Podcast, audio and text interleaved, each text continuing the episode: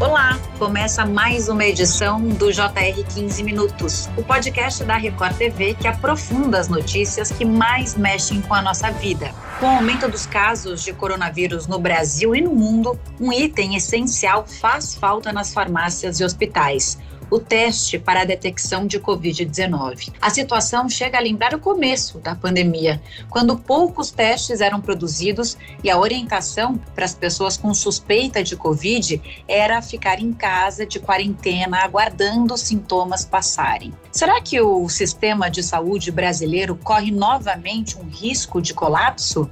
Antígeno ou PCR? Qual teste fazer? Para tirar essas dúvidas, a gente recebe agora o vice-presidente do Grupo Pardini, especializado na área da saúde, Alessandro Ferreira. Alessandro, muito obrigada pela participação aqui, bem-vindo. Muito obrigado, Camila, é um prazer estar aqui. Queria até começar com um dado: 14 mil testes processados e 40% deles, isso no país inteiro, de casos positivos.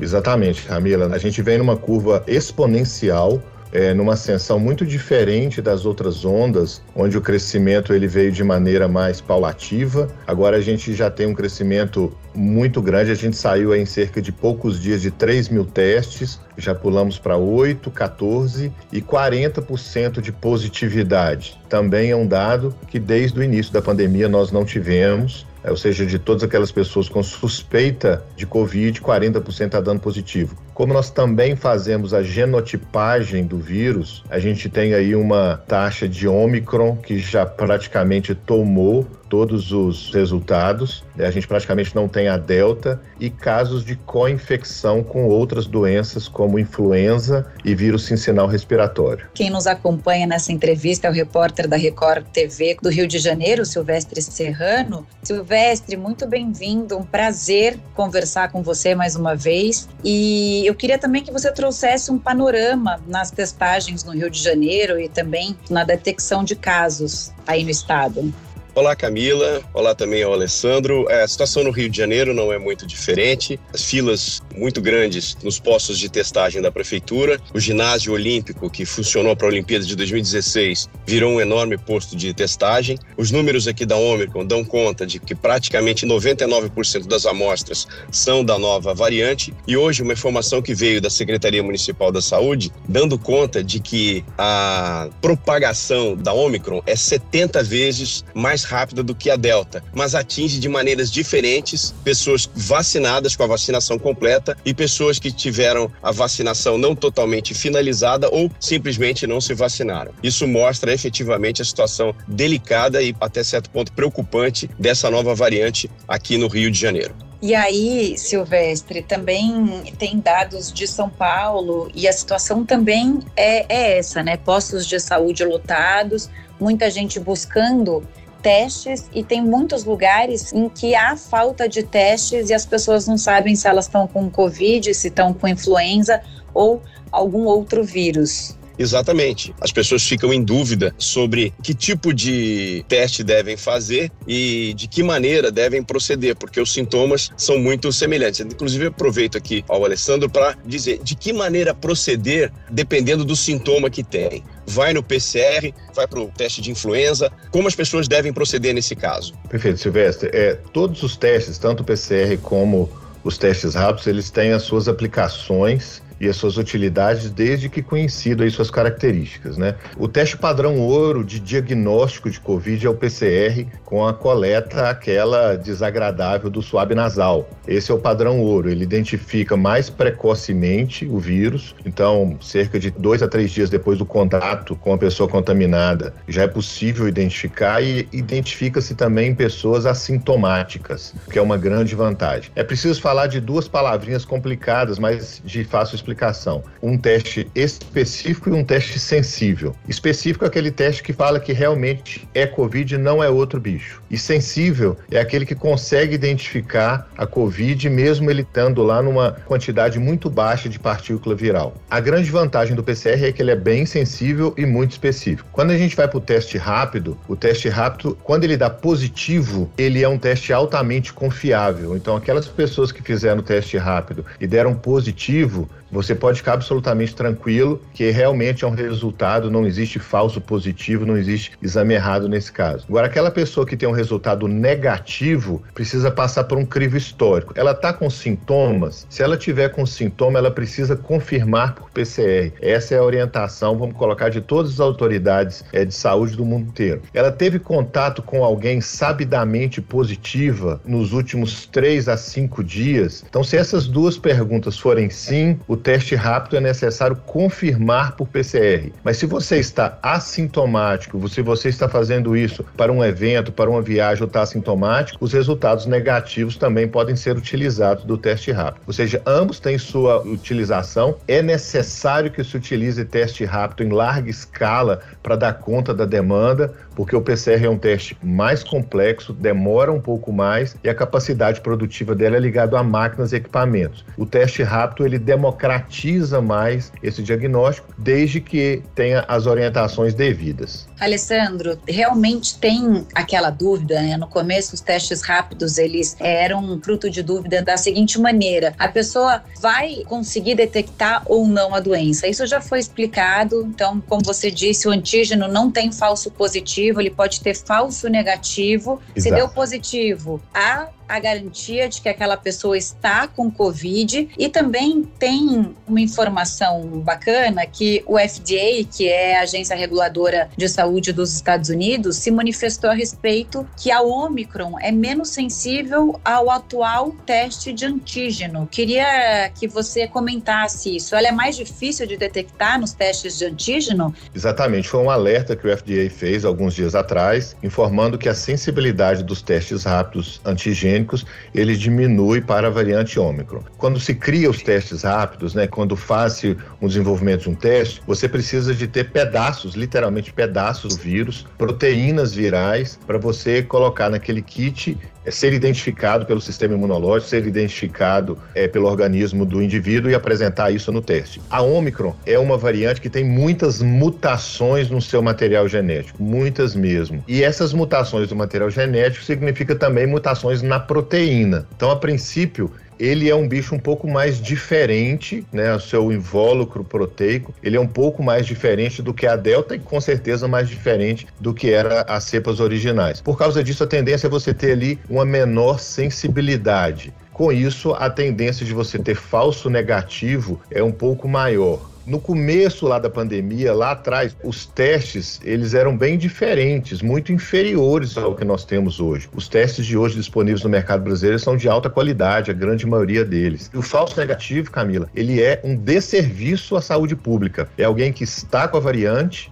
está com Covid e ele tem essa tranquilidade de ter um teste negativo na mão e assim circular e diminuir os seus efeitos. Daí a necessidade de você confirmar por PCR quando você está com sintoma e confirmar por PCR quando você teve um contato prévio com alguém sabidamente com Covid. Alessandro, esses testes que você disse que já são mais novos e mais sofisticados, eles conseguem diminuir a chamada janela? Porque no começo da pandemia, poderia ser feito um determinado exame que não ia conseguir captar o momento em que a pessoa estava efetivamente infectada. Hoje, essa janela já diminuiu ou de repente existe até um prazo que às vezes não consegue mesmo pegar se a pessoa está ou não com Covid? Sim, as metodologias de hoje, tanto as metodologias de PCR quanto os novos, né, os atuais testes rápidos, diminuíram essa janela de detecção. Existe um outro fato que é um fato associado ao vírus, que é assim, ó, a viremia, a quantidade de vírus que circula no organismo causado pela Ômicron é muito maior do que nas outras variantes. Então, no curto prazo de tempo, você tem uma quantidade de vírus circulando, um número muito maior. Isso também ajuda na detecção. Então, você tem um fato que é a quantidade de vírus, a carga viral circulante no paciente, que é maior na Ômicron, e você tem testes que conseguem detectar com uma janela menor, tanto do PCR quanto do antígeno. Lembrando que o PCR ele ainda consegue detectar ainda mais cedo. Entretanto, ele continua detectando durante muito tempo, mesmo quando do indivíduo ele não transmite mais a doença. porque ele detecta ali partículas do material genético é, do vírus circulante. Então, nós temos casos paciente que, mesmo um, dois, até três meses depois, ele continuou dando positivo. Se a gente pudesse traduzir isso em dias, né? Quer dizer, a partir do momento em que a pessoa tem o sintoma, se fizer o teste, a chance de dar corretamente o positivo, imagino que seja alta. Agora, se deixar por um certo tempo, quanto tempo depois isso fica mais difícil ser detectado? Qual seria o recomendável, até para uma questão de segurança deste paciente que já está curado, deveria refazer um teste para saber se está ok. Eu, por exemplo, eu tive Covid, na primeira acertou, passou uma certa data, fui recomendado a realizar o teste de sorologia um mês depois. Fiz e eu estava tudo bem, já estava lá com anticorpos e segui minha vida normal. Então, é, se a gente pudesse estabelecer prazos para que as pessoas entendessem melhor essa situação. Ótimo. O PCR, o teste que é o padrão ouro, ele consegue detectar mesmo pacientes assintomáticos, né? Então, a partir dali do segundo, terceiro dia de contato com alguém sabidamente positivo, ele já começa a identificar. O teste antigênico, o ideal para se fazer é até 5 a 7 dias, mas preferencialmente 5 dias após o início dos sintomas. Por quê? Porque a biologia do vírus no organismo, ele tem uma carga viral muito alta e depois essa carga viral começa a baixar. Lógico, com o paciente aí em fase de recuperação. Depois do quinto a sétimo dia, o teste rápido antigênico, ele pode começar a não detectar mais o antígeno viral, o pedaço do vírus, a proteína viral. O teste de PCR, ele vai continuar dando positivo durante muito tempo, e aí tem uma variação individual muito grande. Sabe-se que o paciente com Covid, é, depois de 10 dias, sendo os três últimos dias assintomático, ele já não transmite a doença, ele pode ser liberado para as atividades corriqueiras dele. Você fez certíssimo repetir o teste sorológico, aí nós temos uma infinidade de testes sorológicos. É 30 dias depois,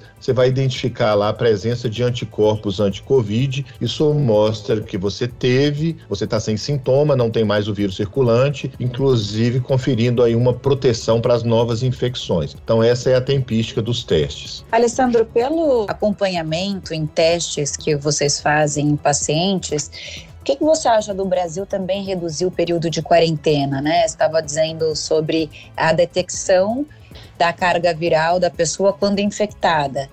E aí tem muita gente que tem dúvida, depois de quanto tempo eu vou repetir esse exame? Será que eu posso realmente ficar menos tempo em casa na quarentena sem ameaçar passar para alguém? Camila, tem apenas dois anos que nós estamos estudando Covid, né? Toda vez que alguém pergunta sobre algumas regras, eu falo assim: tem mais de 30 anos que nós estamos estudando HIV e até hoje a gente não sabe tudo sobre ele. E tem apenas dois anos que nós estamos estudando o SARS-CoV-2 e principalmente as novas variantes. A recomendação internacional, essa quarentena, a gente trabalhava inicialmente com 14 dias de isolamento né, do paciente. Esse isolamento ele foi reduzido para 10 dias. Quando você pega o FDA e o CDC, você vai ver lá 10 dias. E Atualmente já se trabalha com sete dias de isolamento, mas o mais importante, sendo três dias sem sintoma. A grande questão é que o paciente que teve Covid, a partir do momento que ele, ele realmente para de ter sintoma e é totalmente sem sintoma, né?